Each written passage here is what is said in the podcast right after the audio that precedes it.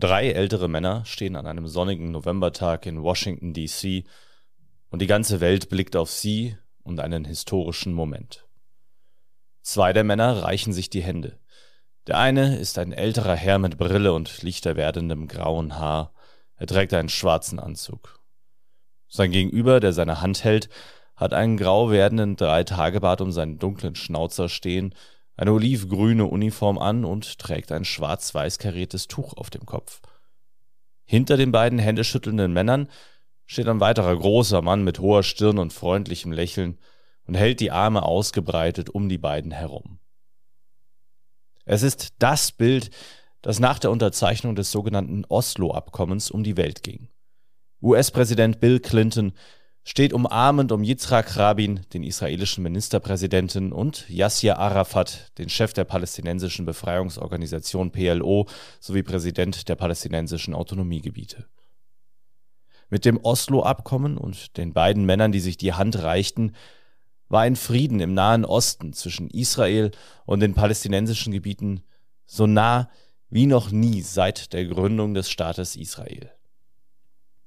Doch dann keine zwei Jahre später fiel ein Schuss. Yitzhak Rabin wurde von einem rechtsextremen Israeli ermordet. Und mit ihm, so sagen heute viele in Israel, starb auch die Hoffnung auf einen Frieden in Israel, der heute wieder in unerreichbar scheinende Ferne gerückt ist.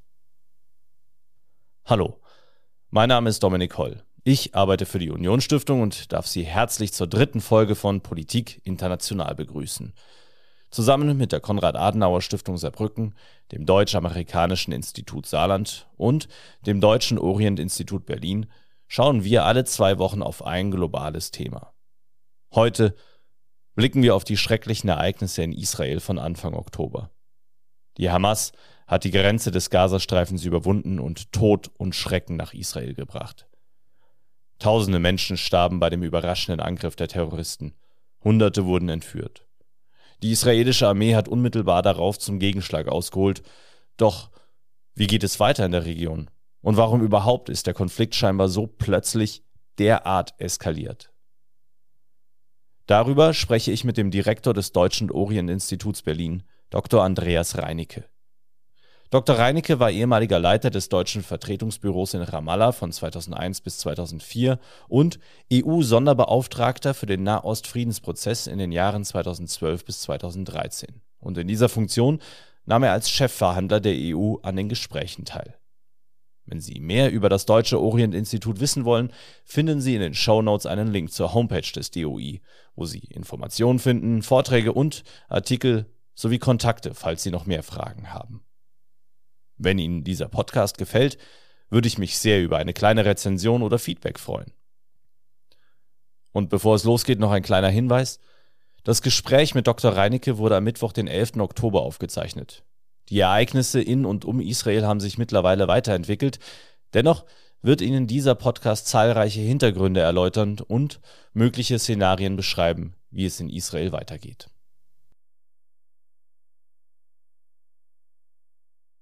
Vermummte Männer in Schwarz, die mitten in bewohnten Siedlungen mit Gewehren im Anschlag von Autos springen. Weißer Rauch aus Dutzenden und Aberdutzenden Raketen stammend, der sich wie Bindfäden über den blauen Himmel zieht. Das waren die Bilder, die am Morgen des 7. Oktober plötzlich um die Welt gingen.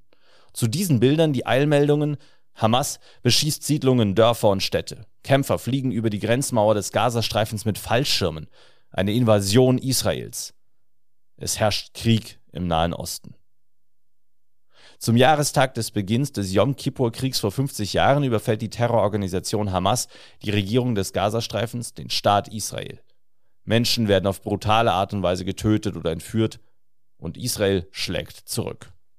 Ich spreche heute via Zoom mit Dr. Andreas Reinicke, aktuell Direktor des Deutschen Orient-Instituts und ehemaliger Leiter des deutschen Vertretungsbüros in Ramallah und EU-Sonderbeauftragter für den Nahost-Friedensprozess 2012 bis 2013 und in dieser Funktion Chefverhandler der EU, der Europäischen Union in diesem Quartett. Herr Dr. Reinicke, wir sprechen heute über das, was in Israel passiert und was das für die Region, für den Nahen Osten und für uns in Europa auch bedeutet. Aber bevor wir darüber sprechen, was an jenem Samstag, äh, Anfang Oktober in Israel passiert ist, lassen Sie uns erst einmal über die Akteure sprechen. Wer oder was genau ist denn die Hamas und wie ist deren Verhältnis zu Israel? Die Hamas ist eine palästinensische Organisation, die islamisch-islamistisch geprägt ist und äh, in den 80er Jahren entstanden ist äh, als eine Abspaltung der Moslembrüder aus äh, Ägypten. Allerdings anders als die Moslembrüder mit einem starken nationalen ähm, Fokus, also einen nationalen Fokus in Bezug auf Palästina. Die hat sich zunehmend radikalisiert und äh, bei der Frage der Anerkennung Israels hat sie sich bislang strikt ablehnend gezeigt, wie man jetzt ja auch wieder sehen kann. Also Hamas, äh, und da kann man vielleicht noch äh, später darauf eingehen, war, hat sich immer als ein Gegner ähm, präsentiert, eine inner, innenpolitischer, äh, innerpalästinensischer Gegner zur palästinensischen Autonomiebehörde, zur Fatah, zu der ich gleich noch was sagen kann, äh, die eben den Friedensprozess mit Israel gestartet hatte. Und sie haben also hier immer diese Gegenposition eingenommen und das Ergebnis sieht man jetzt. Hm. Jetzt haben Sie den zweiten äh, oder eine zweite Organisation innerhalb äh, der palästinensischen Gebiete genannt, die Fatah. Also welche Akteure gibt es denn da noch um Israel herum in den palästinensischen Gebieten? Die Hamas ist ja vor allem im Gazastreifen äh, präsent. Ähm, dann fällt auch immer wieder der Name Hisbollah. Äh, wer sind denn die anderen Akteure? Ähm, Hamas ist zwar im Gazastreifen präsent in der Form, dass sie dort äh, die, die Macht ausüben und sie haben die Macht übernommen. 2007 war es, glaube ich, von der Fatah. Äh, aber sie ist natürlich auch im Westbank, in der Westbank präsent. Ähm, es gibt andere Akteure, ähm, die man manchmal miteinander verwechselt. Das eine ist die Fatah. Die Fatah ist die Organisation, die Yasser Arafat gegründet hatte, der seinerseits in den 60er Jahren verschiedene palästinensische Splittergruppen geeint hat. Und das war aus äh, palästinensischen äh, Sicht die, die, die große Tat von, ähm, von, von Arafat, dass er es geschafft hat, diese vielen Gruppen zusammenzuführen. Das war äh, die, die palästinensische Sichtweise. Äh, die Fatah ist eher säkular ausgerichtet, also nicht islamistisch, zwar islamisch, aber nicht so islamistisch. Und diese wiederum muss man unterscheiden von der immer wieder erwähnten palästinensischen Autonomiebehörde. Die palästinensische Autonomiebehörde ist, wenn Sie so wollen, eine Art Regierung, äh, die immer von Fatah gestellt wird. Da gab es immer mal Fragen, soll die Hamas Teil dieser Autonomiebehörde werden, ja oder nein? Das hat die Fatah immer abgelehnt. Da gibt es auch einige andere kleinere Gruppen, die ich jetzt gar nicht erwähnen will. Also das sind, wenn Sie so wollen, die wichtigsten palästinensischen Akteure. Und dann gibt es noch eine kleinere Gruppe, deren Namen immer wieder genannt wird. Das ist der islamische Dschihad. Das ist eine noch radikalere islamistische Gruppierung, die seit langer Zeit vom Iran unterstützt wird und letztendlich ausschließlich auf äh, Waffengewalt setzt. Das sind also die drei bekanntesten Anführungszeichen. Mhm.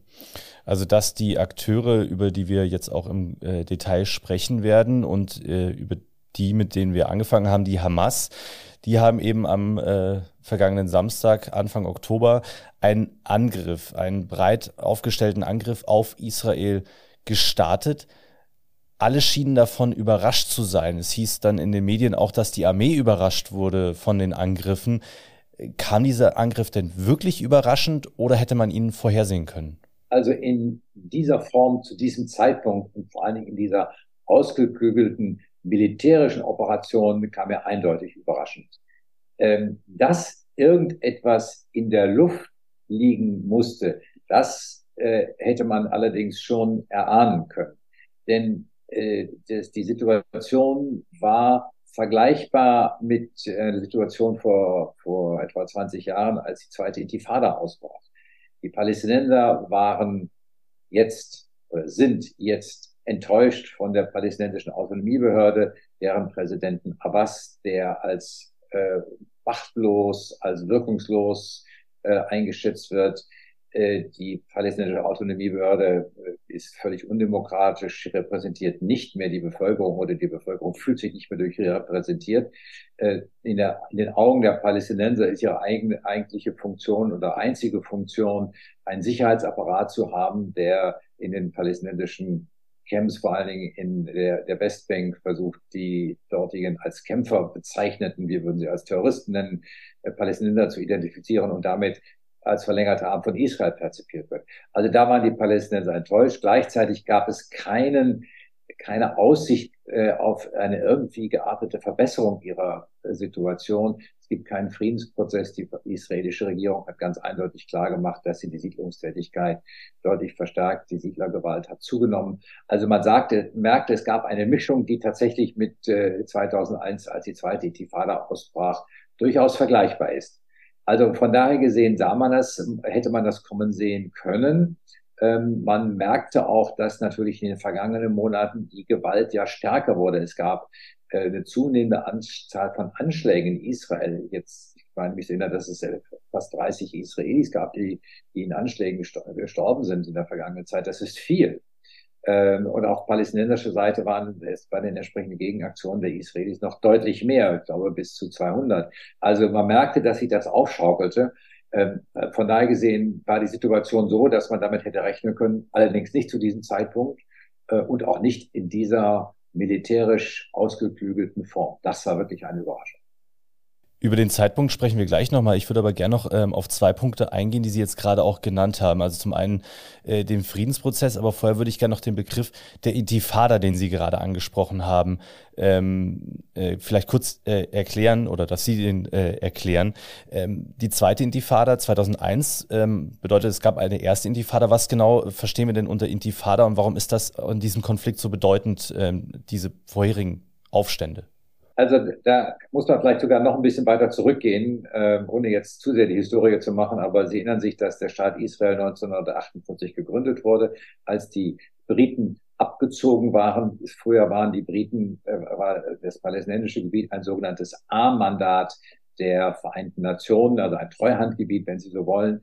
Äh, es gab zunehmend Kämpfe zwischen Israelis oder zwischen Juden. Damals in Staat Israel gab es ja noch nicht zwischen Juden und Arabern. Äh, es gab Massaker in Hebron und äh, die jüdischen Verteidigungskräfte haben Anschläge gegen die Briten ausgeübt, sodass die Briten dann einfach abzogen.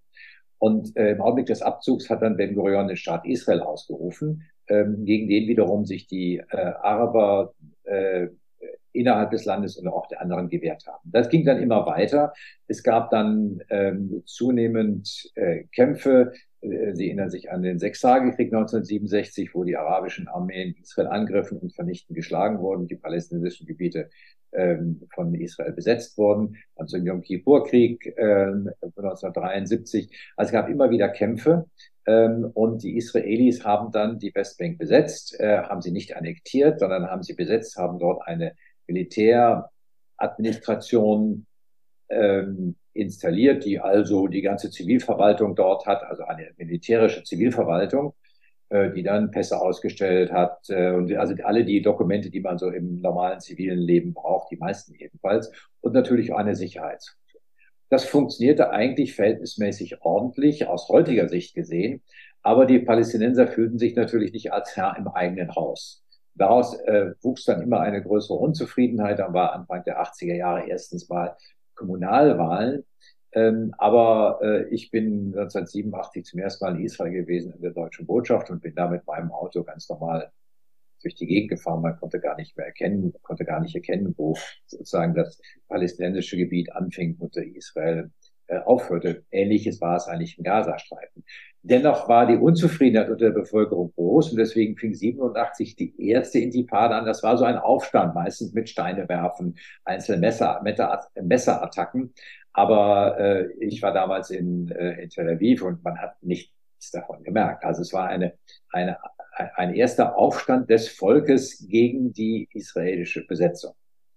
Ähm, also daher dieser Begriff Intifada. Äh, das wurde dann beendet. Ich will jetzt nicht zu sehr in die Einzelheiten gehen. Dann gab es den Oslo-Prozess. Ähm, aber als der dann auch ähm, in die, äh, als er dann auch in der Perzeption der Leute nicht äh, zu einem Erfolg führte, entstand eben ein zweiter Volksaufstand. Und als ich 87 87, 88 in Israel war und Tel Aviv war, waren die Leute natürlich besorgt und sagten sich, na hoffentlich gibt sich eines Tages einen Aufstand mit Waffen. Und den haben wir dann in der zweiten Intifada erlebt, äh, wo die Palästinenser bewaffnet waren, Sprengstoff hatten, aber noch immer verhältnismäßig einfach. Äh, aber auch das war ein drei, äh, ein, ein dreijähriger blutiger Kampf auf beiden Seiten äh, der mit äh, extremer äh, Härte geführt wurde. Ähm, und jetzt erleben wir, wenn Sie so wollen, eine dritte Phase, wo es nicht nur einen, einen Aufstand mit Waffen gibt, aber jetzt kein, kein Massenaufstand, wie es damals war, sondern tatsächlich eher eine, eine Art ja, Krieg im Grunde genommen der Hamas, ähm, äh, aber eben jetzt nicht nur mit einfachen Waffen, sondern tatsächlich militärisch operativ vorbereitet. Also nochmal eine Steigerung äh, dieser Aufstandslogik von äh, 87, 2001 bis heute. Und äh, das Zweite, was Sie dann äh, vorhin auch noch erwähnt haben, das, oder jetzt auch wieder äh, angesprochen haben, es gab ja immer wieder Friedensprozesse. Sie haben Oslo angesprochen und dann waren Sie ja ähm, auch 2012, 2013 bei den Nahostfriedensgesprächen ähm, für die EU als Sonderbeauftragter mit dabei. Wie haben Sie diesen Friedensprozess damals er, er, erlebt? Der Friedensprozess 2012, 2013 war da in seiner letzten Phase, kann man vielleicht heute rückblickend sagen. Damals war John Kerry amerikanischer Außenminister und er hatte das absolute Ziel und Willen, hier diesen Konflikt zu beenden. Obama war eher zögerlich, weil er nur bedingt daran glaubte, dass Kerry Erfolg haben würde. Aber Kerry setzte dieses durch äh, und startete also eine Initiative. Diese Initiative andere Initiativen übrigens seit Beginn des Oslo-Prozesses auch, wurden nicht nur von den Amerikanern, sondern von der gesamten internationalen Gemeinschaft begleitet. Dazu wurde das schon in den 90er Jahren das sogenannte Nahost-Quartett begründet. Das besteht aus den Vereinigten Staaten, Russland, den Vereinten Nationen und der Europäischen Union. Dieses Quartett hat man genommen, weil bis dahin jede der Parteien, Palästinenser und Israelis, so ihre eigenen Unterstützer hatten und äh, immer äh, mit, mit Unterstützung von außen versuchte, den anderen in die Knie zu zwingen. Und man hat sich dann zusammengetan, weil man sagte, das führt zu nichts, sondern man muss sich entsprechend auch international einigen und hier eine gemeinsame Lösung zu finden. Ich habe damals ähm, die Europäische Union in dem Quartett vertreten. Der, also der, der Hauptvertreter war natürlich auf der Außenministerebene die, die hohe Beauftragte, die hohe Repräsentantin Katie Ashton.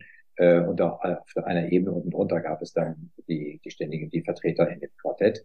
Und wir haben dann da gemeinsam versucht, äh, hier eine neue Initiative zu starten, die recht erfolgreich startete, aber letztendlich auch gescheitert ist.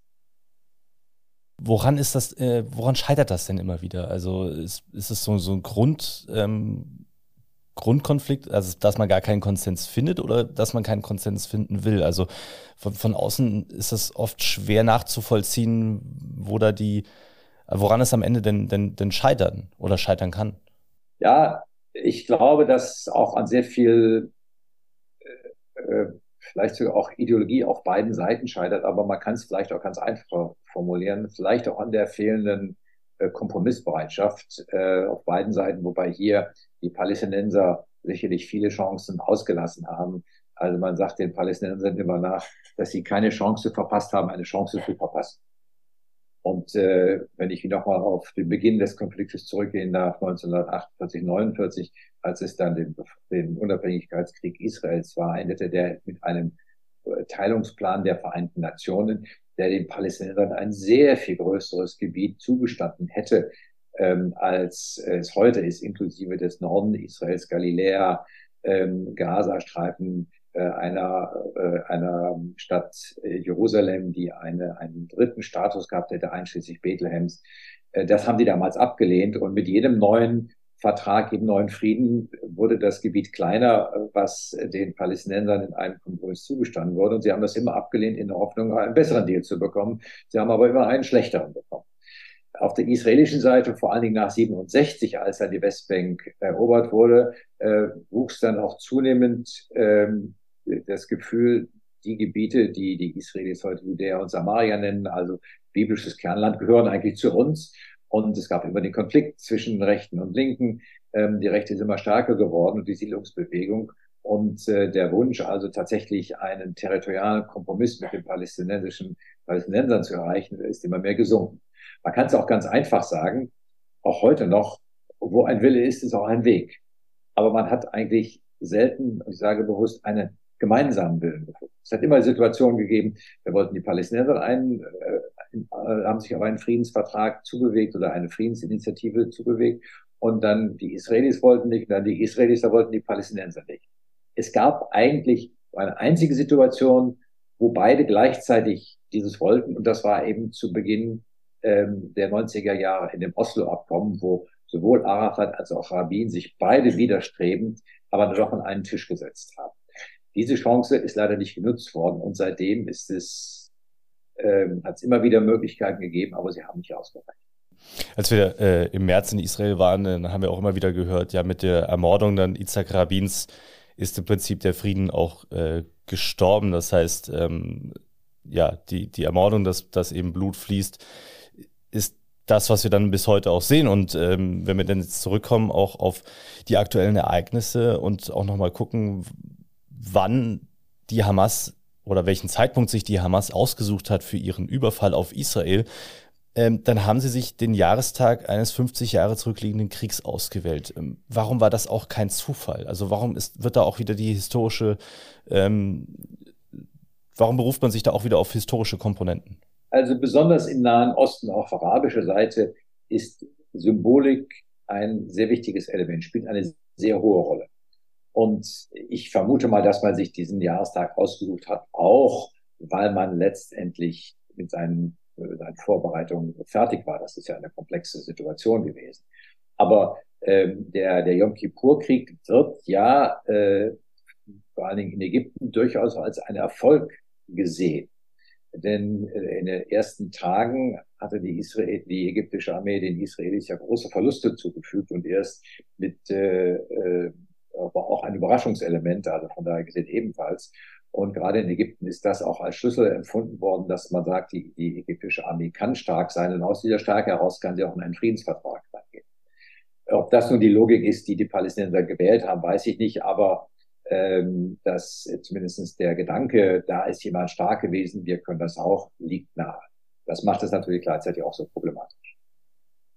Dann nach dem Überfall hat sich die israelische Armee langsam aber dann doch äh, zusammengerauft äh, und äh, hart im Gazastreifen zurückgeschlagen. Äh, Aber nicht nur dort, mittlerweile wurden auch Ziele im Libanon beschossen und äh, die letzten Meldungen, die ich gehört habe, war, dass andererseits Raketen aus Syrien auf Israel abgeschossen wurden.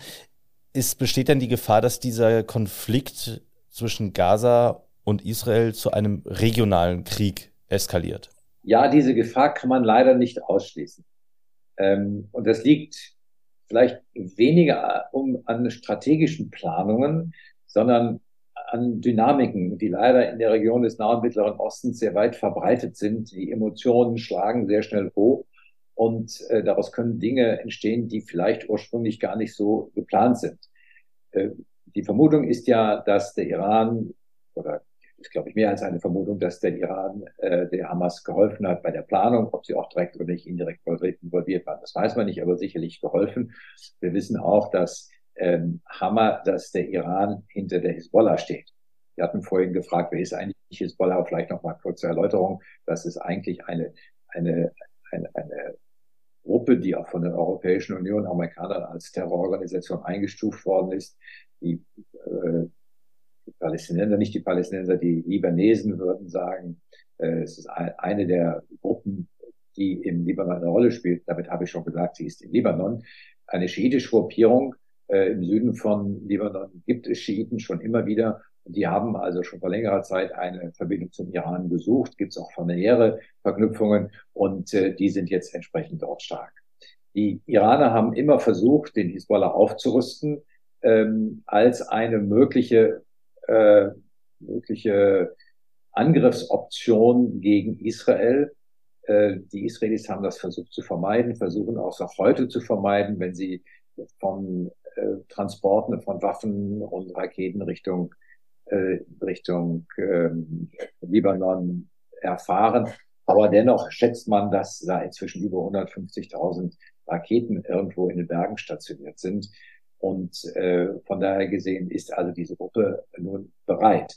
Die Frage, ob sie auch tatsächlich in einen Krieg eingreifen wird oder nicht, ist noch offen. Denn man könnte ja hätte ja sagen können, die hätten gleichzeitig zuschlagen können. Damit hätte man Israel von vornherein in einer zwei Fronten Krieg oder Auseinandersetzung zwingen können. Absolut. Also ich habe mich auch die ganze Zeit gefragt, warum, warum ist das nicht passiert? Das ist ja so überraschend gewesen. Und man hat ja davor auch ähm, Meldungen äh, oder Bilder gesehen, wie sich äh, die Hamas mit der Hisbollah und äh, Vertretern des Irans ja auch getroffen haben. Also die schienen ja irgendwas offensichtlich besprochen zu haben, was auch immer das gewesen sein mag. Und dann kam der Angriff, aber aus der Westbank hat man wenig gehört. Also äh, würde mich jetzt wirklich sehr interessieren, äh, ob es dafür Gründe gibt. Ja, das werden wir im Einzelnen später herausfinden. Also aus, wir sprechen nicht von der Westbank, sondern wir sprechen vom, äh, vom Südlibanon. Mhm. Ähm, und ähm, das, es gab Reaktionen, aber es gab einige Raketen auf die Sheba Farm. Die Sheba Farm ist ein Gebiet, was von Israel besetzt ist, das zwischen Syrien und Libanon äh, umstritten ist, aber was eindeutig nicht Israel ist. daraus kann man zunächst mal schließen, dass da jemand geschossen hat, aber er wollte auf jeden Fall ganz deutlich machen, dass wir den Israelis ganz deutlich machen, dass man da nicht wirklich eingeraten wurde. So muss man es zumindest interpretieren. Ähm, dann gab es aber äh, vor zwei Tagen dann, äh, also wir sprechen jetzt von Sonntag, ähm, gab es dann Hinweise auf eine andere Gruppierung, die eindrang. Das waren aber offensichtlich Palästinenser. Man muss wissen, dass es auch im Libanon Palästinenserlager gibt und damit auch kleinere Gruppierungen. Äh, und dann gestern und heute auch wieder an, äh, äh, doch, doch auch Angriffe und so Raketenangriffe, die Sie gerade beschrieben haben. Die, ob da jetzt nur eine strategische Entscheidung dahinter steht oder nicht, das werden wir leider, leider erst merken, wenn eine Bodenoffensive anfängt. Es kann aber auch sein, das ist das, was ich fürchte, dass die, die Bilder aus dem Gazastreifen, die bei einer äh, Bodenoffensive naturgemäß brutal sein werden, dann in der arabischen Welt durch die arabischen Sender verbreitet werden, ganz anders, als das bei uns der Fall ist. Und vielleicht dann doch eine Stimmung auf den Straßen erzeugt, der sich dann vielleicht Hisbollah nicht mehr entziehen kann. Und sie quasi aus dieser Stimmung heraus gezwungen sein könnten, obwohl sie möglicherweise strategisch das zu diesem Zeitpunkt gar nicht wollen, dort einzugreifen. Das ist jetzt Spekulation, das weiß man nicht. Aber äh, wenn wir wissen, gesehen, wie in den, bei dem letzten Krieg, wenn Sie so wollen, zwischen Israel und Gaza 2006 war es, glaube ich, im Ga nee, das war 2014, äh, glaube ich, im Gazastreifen äh, äh, bombardierten und wie hoch, wie hoch die Emotionen in der arabischen Welt gingen äh, dann kann man erspüren, was dort auf uns zukommt. Äh, und auch die internationale Gemeinschaft hat, der, oder der, die Stimmung in der internationalen Gemeinschaft hat sich ja damals gewandt gegen Israel, weil eben diese Bilder von äh, toten Palästinensern und Palästinenserinnen in die Welt gingen.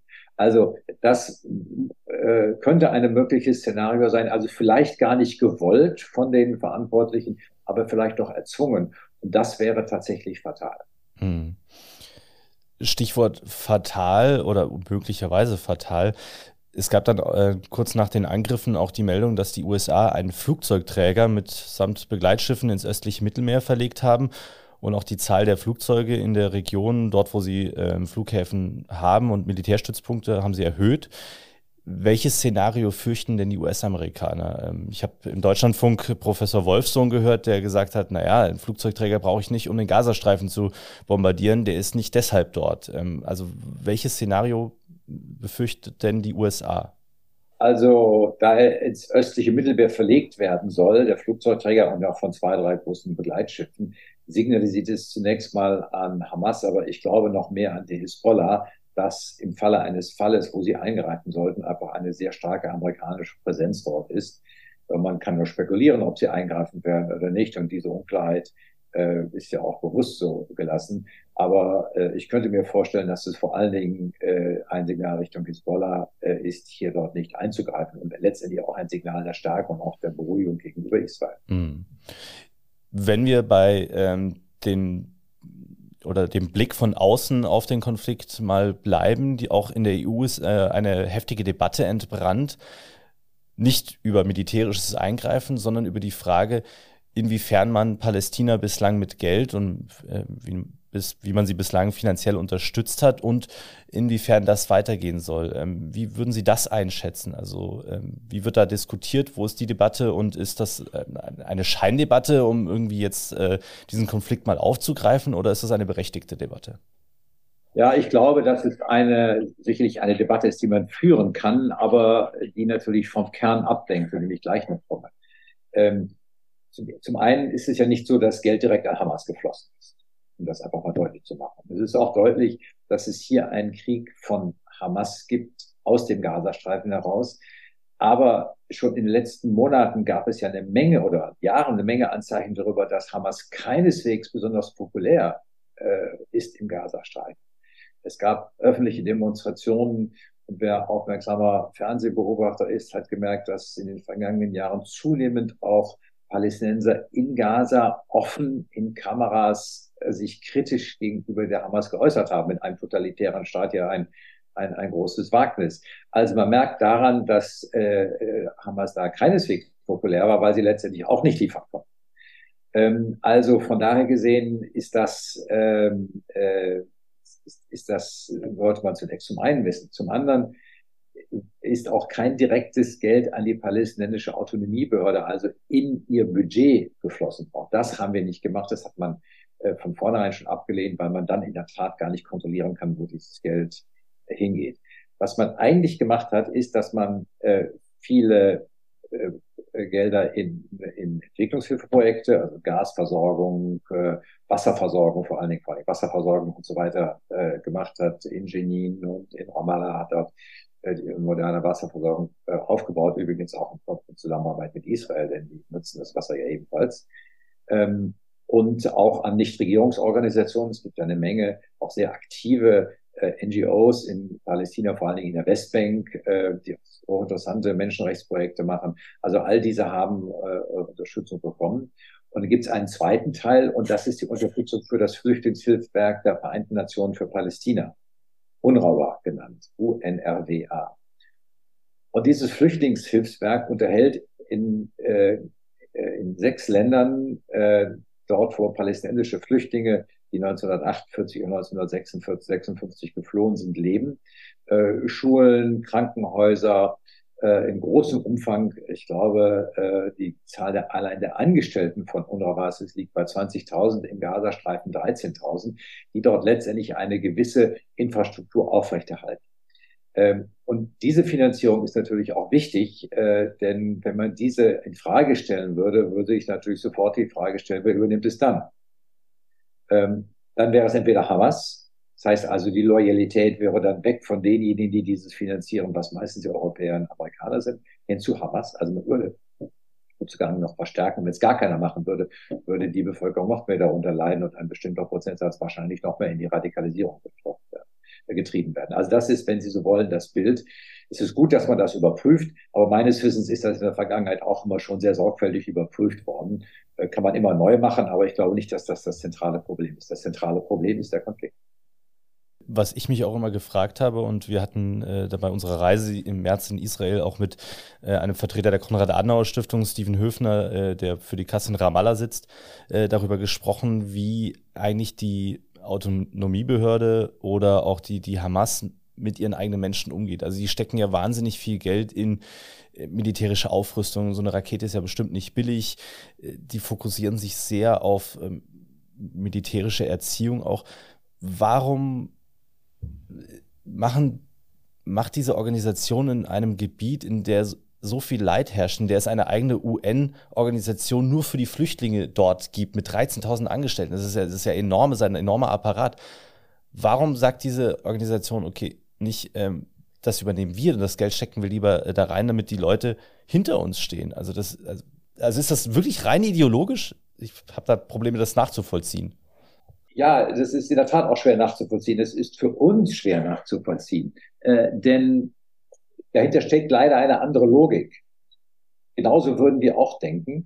Ähm, aber, und ich glaube, viele der palästinensischen Bevölkerung würde auch so denken. Und das ist auch ein Teil dessen, dass äh, die Hamas im Gazastreifen so unpopulär war. Die sehen das ja. Und die fragen sich, dieselben Fragen, die Sie sich stellen, stellen die sich natürlich auch. Ähm, aber die Logik ist leider, dass äh, zumindest auch von der Hamas und zu bestimmten Zahlen eben auch bei der Fatah äh, auch, auch so Kampf als ein Ausdruck des Mittels, um die eigene äh, sagen, die, die Machtlosigkeit und Mutlosigkeit äh, zu, äh, zu, zu begegnen.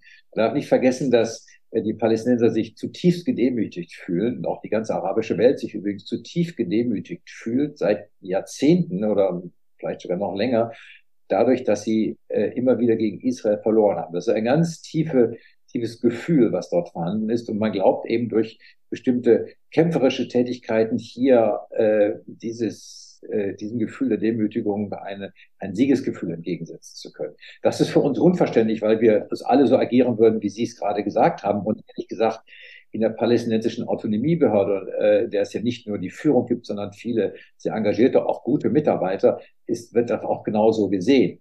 Aber äh, Hamas hat eben diesen anderen Weg gewählt und es gibt immer wieder kurzfristig äh, dann auch Applaus von der Straße für diese Art von Vorgehen. In der arabischen Welt meine ich jetzt nicht nur in, in Gaza weniger, die wissen genau, was auf sie zukommt, sondern ich würde eher sagen, mal in der arabischen Welt. Hm. Ist die ähm, Dolchstoßlegende ein Pendant, was man vielleicht dann äh, auch so als Vergleich, wenn auch vielleicht ein hinkender Vergleich äh, nehmen könnte? Nicht unbedingt. Ähm, ich glaube eher andersrum. Also die, die Dolchstoßlegende war ja ein, ein Thema, wo bei uns die Militärs nach dem Ersten Weltkrieg gesagt haben, die Heimat hat uns verraten, wir hätten im Feld gewonnen. Mhm. Hier ist es eher so, dass ähm, jetzt einige Leute sagen, mit eurem Friedensweg werdet ihr keinen Erfolg haben, deswegen müssen wir kämpfen. Also das ist so eher so, so der Weg, wobei alle wissen, dass man gegen Israel nicht gewinnen kann, wobei dies zum ersten Mal tatsächlich ein Problem ist. Hm, okay. Wenn wir jetzt nochmal ähm, ein letztes Mal auf den aktuellen Konflikt und auf äh, den Gazastreifen blicken. Die Hamas hat einen groß angelegten Angriff gestartet und wurde jetzt zunächst einmal zurückgeschlagen. Israel hat die Grenze zum Gazastreifen wieder unter Kontrolle und hat angefangen, den Gazastreifen zu bombardieren. Viele gehen davon aus, dass jetzt auch eine Bodenoffensive gestartet wird.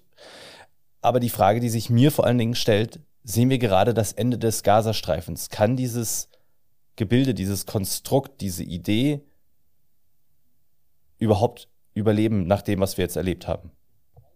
Da stellen sich zwei Fragen. Ähm, ich komme gleich zu dem, äh, die andere will ich nur schon mal andeuten, nämlich was ist eigentlich die eigentliche Ursache und wie kann man den Konflikt, äh, der die Grundlage für diesen ganzen Auseinandersetzungen ist, eigentlich beenden. Aber zu Ihrer Frage. Zuerst fürchte ich, dass ein, ein Bodenoffensive Israels in Gaza sehr, sehr schwierig sein wird. Es wird sehr blutig werden, äh, aber für beide Seiten. Es ist anders als vor äh, vielen Jahren, als auch die israelische, Israelis noch Gebiete kontrollierten im Gazastreifen über Siedlungen. Diesmal ist ganz Gaza von Hamas nahestehenden Personen kontrolliert. Nicht alle sind Hamas nahestehend, aber die sind überall. Das heißt, ein militärischer Angriff äh, mit, mit Personen, die ja dann wirklich Straße für Straße einen Häuserkampf machen ist höchst gefährlich. Und auch mit Panzern dort reinzugehen, ist hochgefährlich. Panzer können sich zwischen Häusern kaum bewegen. Man kann sie mit relativ einfachen Mitteln außer Gefecht setzen. Und man weiß, dass es dort ein großes Tunnelsystem gibt in Gaza, dessen Einzelheiten aber keiner kennt. Also man kann, muss davon ausgehen, dass auf einmal auch ähm, äh, Hamas-Terroristen äh, dort im Rücken von vorrückenden Truppen aufsteigen. Man muss, wenn man dort reingeht, ja auch eine Logistikkette vorhalten. Also die Panzer brauchen äh, Sprit, Leute müssen Essen und Trinken haben. Man kann ja nicht sagen, wenn es um 18 Uhr dunkel wird, jetzt gehen wir alle wieder nach Hause in unsere Camps und, und kämpfen morgen früh weiter. Man ist ja nachts dort. Also es ist keineswegs so einfach, einen solchen Kampf auch zu gewinnen. Und das ist neben dem militärischen Risiko für Israel mhm. auch ein hohes politisches Risiko. Denn wenn es herausstellen sollte, dass sie da nicht militärisch erfolgreich sind, dann lassen wir mal diese furchtbare Frage der, der Opfer beiseite, dann ist es ein zweites Problem, was da auftauchen wird. Und das bringt mich eben zu dem Punkt, den ich gerade eben gesagt habe. Äh, ich glaube, wir werden nicht darum herumkommen, uns wieder an eine politische Lösung dieses Konfliktes heranzumachen. Wir haben in der letzten Zeit immer gesagt, naja, das wird schon irgendwie gut gehen. Wir hatten andere Sorgen. Wir hatten ja auch andere Sorgen und haben diese auch. Aber jetzt zeigt sich wieder einmal, wie auch präsent für uns dieser Konflikt ist. Und wir werden uns den Luxus nicht leisten können, dieses Thema nicht anzugehen. Das werden sie auch die Israelis nicht leisten können und letztendlich auch die Palästinenser. Also diesen Konflikt als Basis zu lösen, wird äh, die neue Aufgabe sein. Aber man kann nur hoffen, dass äh, die Auseinandersetzung in Gaza tatsächlich nicht zu einer Weiterung führt, wie wir sie ja vorhin als mögliches Szenario vorzeigen. Herr Dr. Reinecke, es ist ein schreckliches Ereignis, was wir am Sonntag erlebt haben und was wir gerade erleben in Israel und in der Region.